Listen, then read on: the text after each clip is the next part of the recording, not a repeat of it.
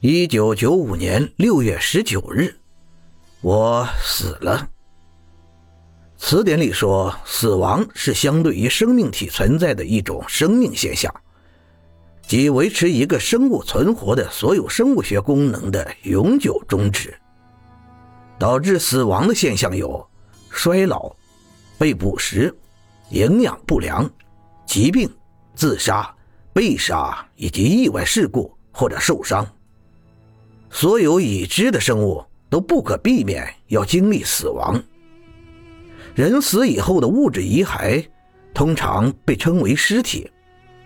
科学家说，每个人在死亡瞬间，都可能有濒死体验，比如穿越一条散发着白光的隧道，感觉灵魂漂浮到了天花板，俯瞰躺在床上自己的尸体，或者看到这辈子死去的亲人，以及生命中所有的细节，一一回放。乃至见到基督、佛祖、大仙、哆啦 A 梦。至于死后的世界是什么？电冰箱的冷藏室般冰冷，微波炉的高火档般的炙热，还是星球大战里的外星般荒漠，亦或阿凡提口中的天国花园？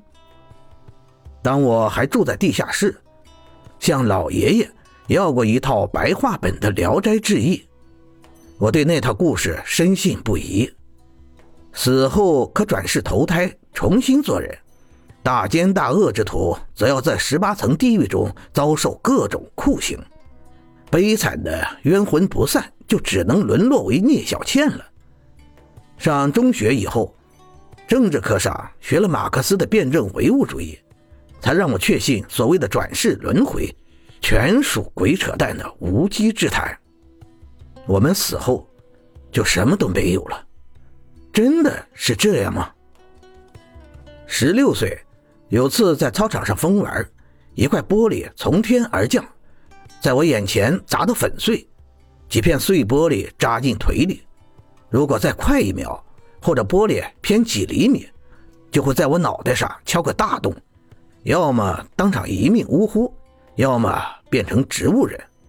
虽然只是轻微外伤，我却莫名其妙的上吐下泻，躺在医院里大病了一场，每夜被各种噩梦惊醒，不是遭人用刀割断喉咙，就是过马路时被卡车撞飞，或者从楼顶失足坠落。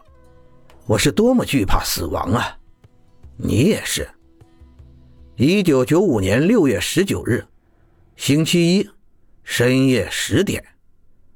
我死于谋杀。